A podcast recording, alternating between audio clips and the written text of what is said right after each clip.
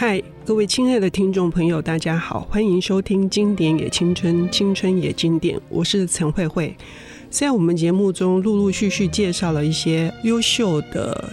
卓越的这个漫画作品之后，也得到了一些回响。哈，那这鼓励了我重拾我的以往的这个漫画的狂热，尤其是这个 Netflix 又改编了一部叫做《冥王》的漫画，引起了我身边非常多的朋友他们热烈的讨论。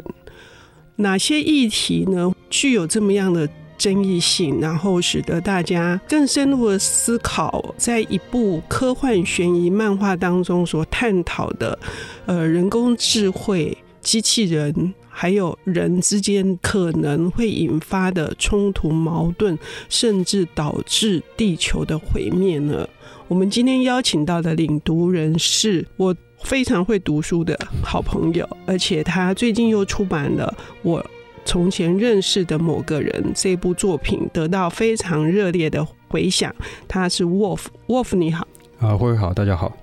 今天这部《冥王》哈。也多亏了你，因为我小时候看的《原子小金刚》都不知道到哪里去了，然后因为这部作品又重读了一些啊，更加的佩服你要介绍的这部《冥王》哈，它光是合作的这个契机，嗯，以及它的形式，就值得我们先了解一下。嗯，好，这个《冥王》的绘制者是浦泽直树。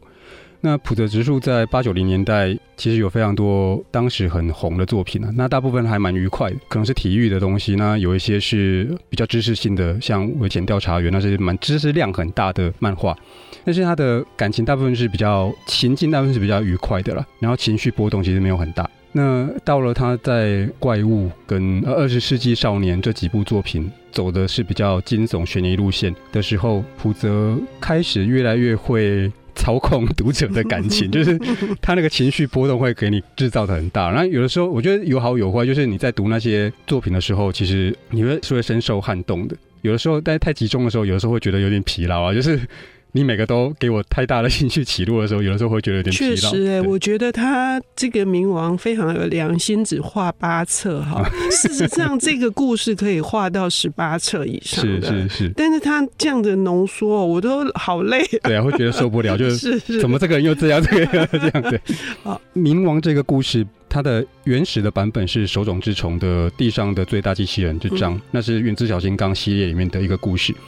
原始的故事看起来比较单纯一些，然后当然手冢的小金刚，因为他的目标的读者群是年龄比较低的孩子，嗯，所以他故事会相对的单纯很多。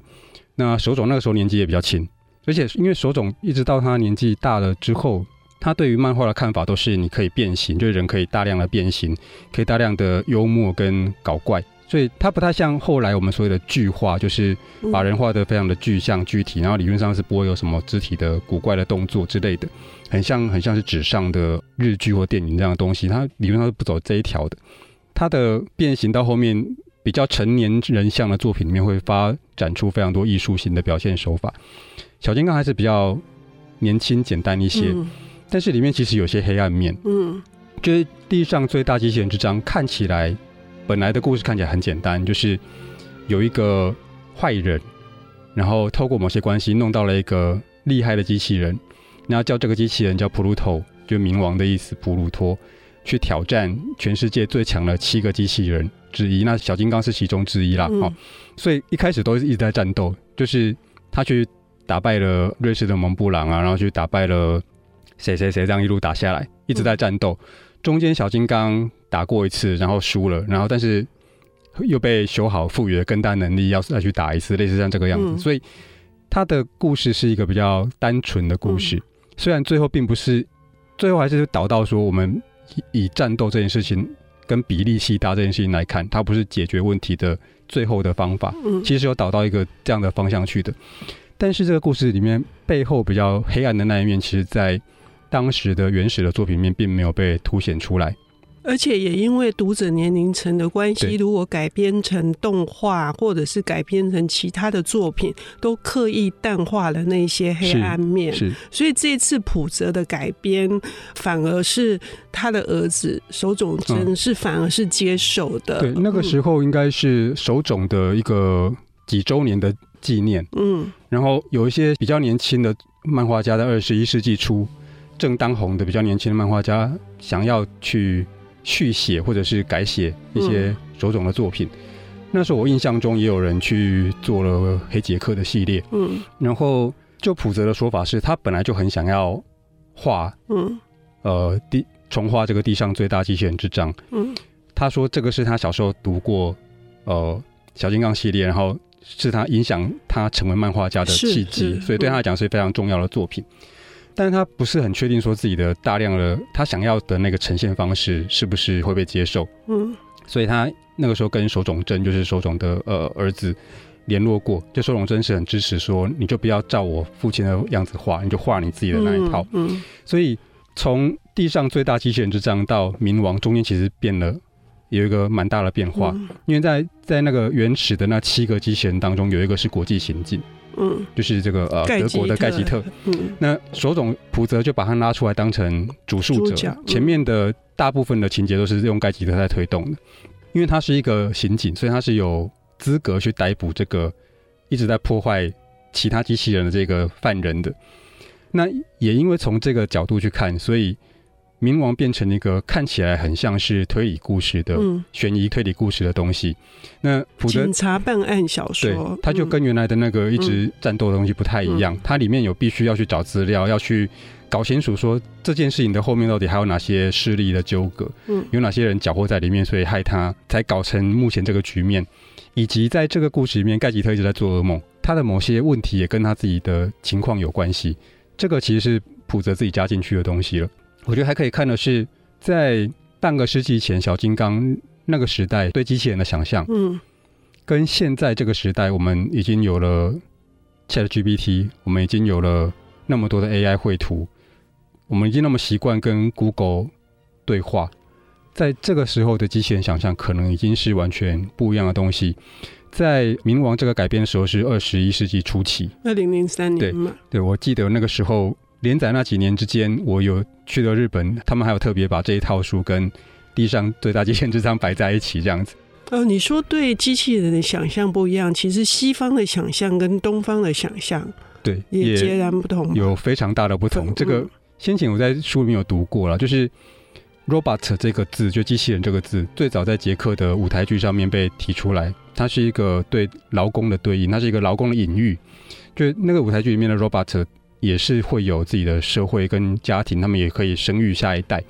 所以他们其实只是一个，他们一样是个人，他们是被人制造出来的人，嗯，人制造出来的奴隶，在那个故事里面，他们会反抗人，会想要推翻自己的控制者，是可以理解的。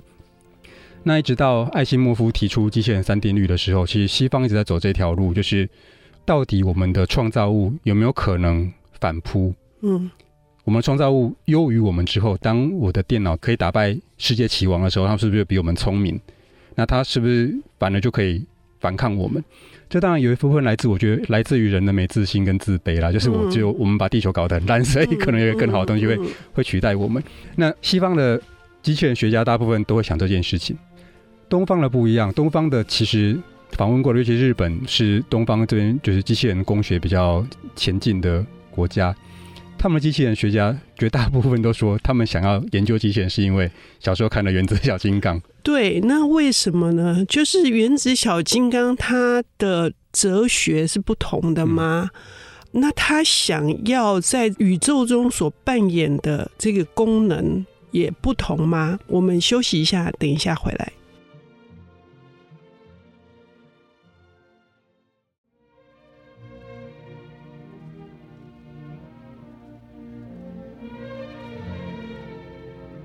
欢迎回到《经典也青春，青春也经典》，我是陈慧慧。我们邀请到的领读人是小说家，最近出版的《我从前认识的某个人》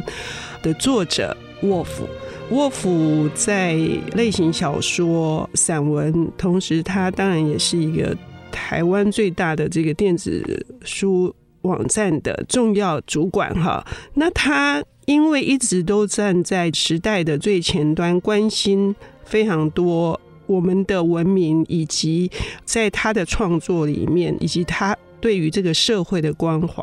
今天所带来的这一本普泽植树，它改编自《原子小金刚》，地上最大的。机器人这部《冥王》其实探讨的也是差不多是相同的问题，就是所谓的人类最终要往哪里去？哈，人类所制造出来的这些机器人，就是我们说的这个科技文明，哈，终究能够去形成一个我们向往的完美的社会吗？那完美的社会需要的是真的是完美的人类跟完美的机器人吗？我觉得《冥王》里面用一个这么棒的悬疑故事来告诉我们哈，它引起的这众多的讨论里面，沃夫你最关心的是什么？我觉得，因为《冥王》它毕竟根基于小金刚的故事，那它有一个小金刚已经设好的前提在那边，小金刚是一个好的机器人，嗯。哦，它不是一个坏的机器，它理论上没有什么坏心眼啊。对，然后它是一个比人类更优秀的机器人，嗯、就它在原来的故事里面就已经这样子有这样子的一个设定了。所以在普泽这个故事里面，其实我觉得分两块来看，一个是我们有有没有可能把所谓的机器人回到原来杰克的 The Robot 的起源，它其实就是一个另外一种人类，它跟我们的不同其实非常之少。只是它因为某些原因受控于我们。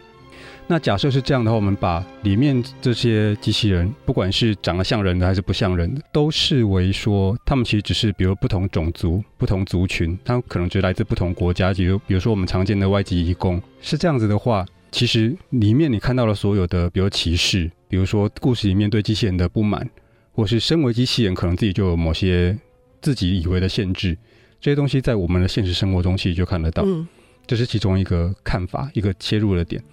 然后另外一个是原作当中比较刚提到没有被凸显的那个部分，其实它来自在普泽这个故事里面，因为它创作的时间离波斯湾战争其实并不遥远，嗯，你可以很明显的看得出来，他其实把那个东西放到里面去了。因为原作里面就是那个坏人，那个拿到普鲁托的坏人是一个苏丹，在中东那一带，那。在普泽这个故事里面，他就直接放了波斯，嗯，然后另外虚构了一个合众国是他的敌人，嗯，说他们在指称波斯帝国里面有大量的毁灭性武器，所以他进去调查，有一个波拉调查团进去调查他，这个跟波斯湾战争的起因几乎一模一样，一模一样，对，是，所以你可以看到他的某些反战的呼吁，其实是在里面呢，就是不管到底有没有这个毁灭性武器在，那当我们的大家的资讯来自于一个强权。给出来的东西的时候，他就不见得是完全可以信赖的。这个强权也许没有要作恶，我们看到他没有去欺压什么，就大部分的人，但是他做的东西不见得就是对的。他很可能为了自己的利益，或者是为了某些原因，他必须要去动某些手脚。这是另外一个，我觉得在普泽这个故事里面更复杂的部分啊，就是里面的权力斗争、嗯，政治的部分，这个在原著里面几乎是很少的。对，但是普泽把它拉到非常前面来。嗯、那再一个，当然是我们对于人工智慧到底应该如何的一个看法，这个比较现实一些。其实最近的书，因为我们这几年的人工智慧发展的好像就大家呼声很高了，但是人工智慧其实是一个并不精准的词啦。就是电动车可以叫人工智慧，电冰箱里面也有人工智慧，嗯、但那个跟人工智慧差很多。嗯，那我们现在对人工智慧的想象其实非常的分歧。当我说人工智慧的时候，并不是你说那个人工智慧。当今天有人工智慧可以下棋赢过棋王的时候，我们觉得哦，这个人工智慧应该有人多少多少的智能，就是几岁几岁的人的智能。但这个其实说不通的，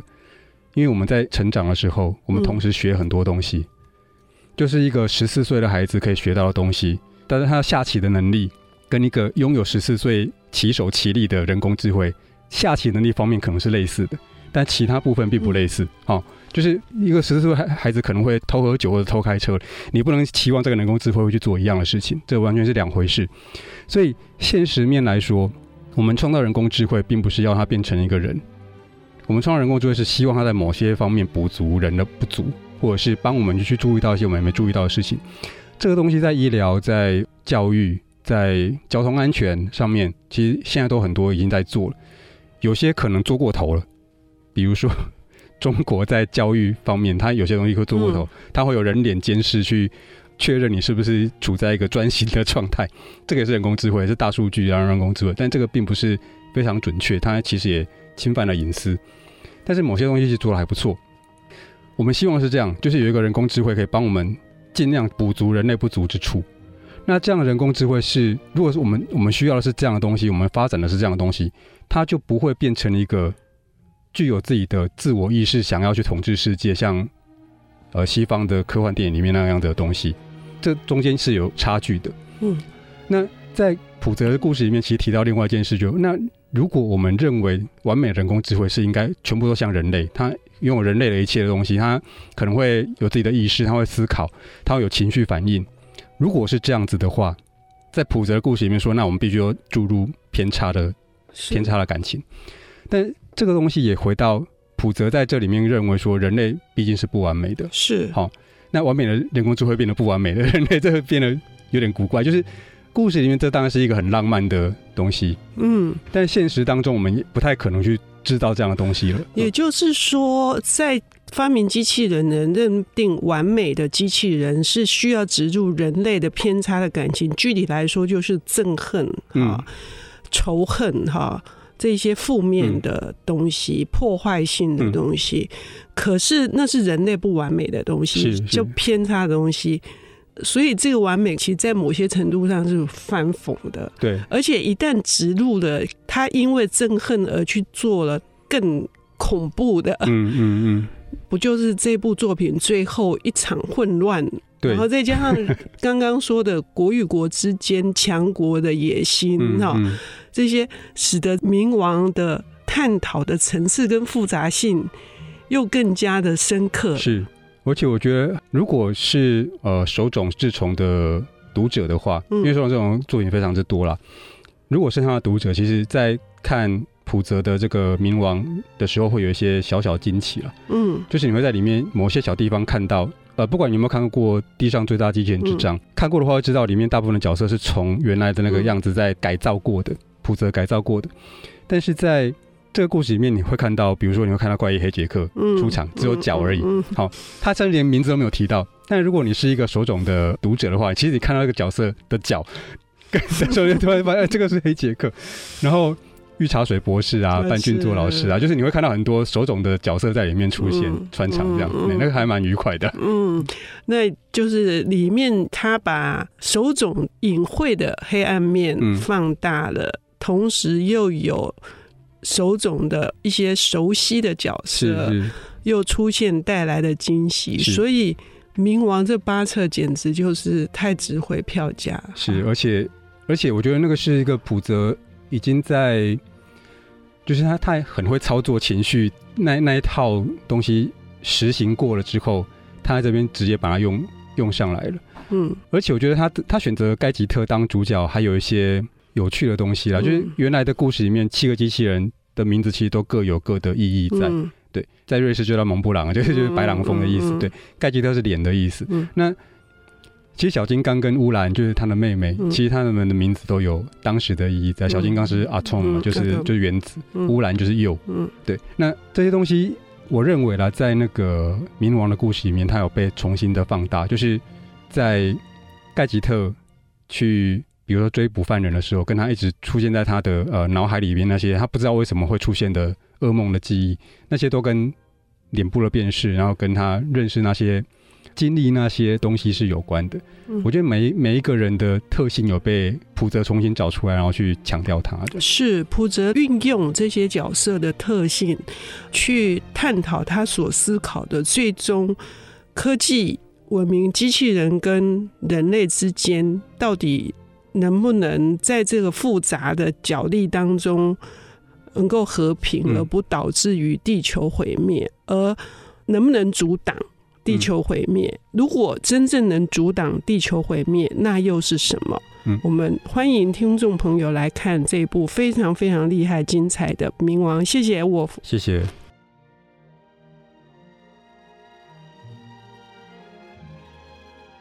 本节目由 IC 之音与瑞木读墨电子书联合制播，经典也青春与您分享跨越时空的智慧饗宴。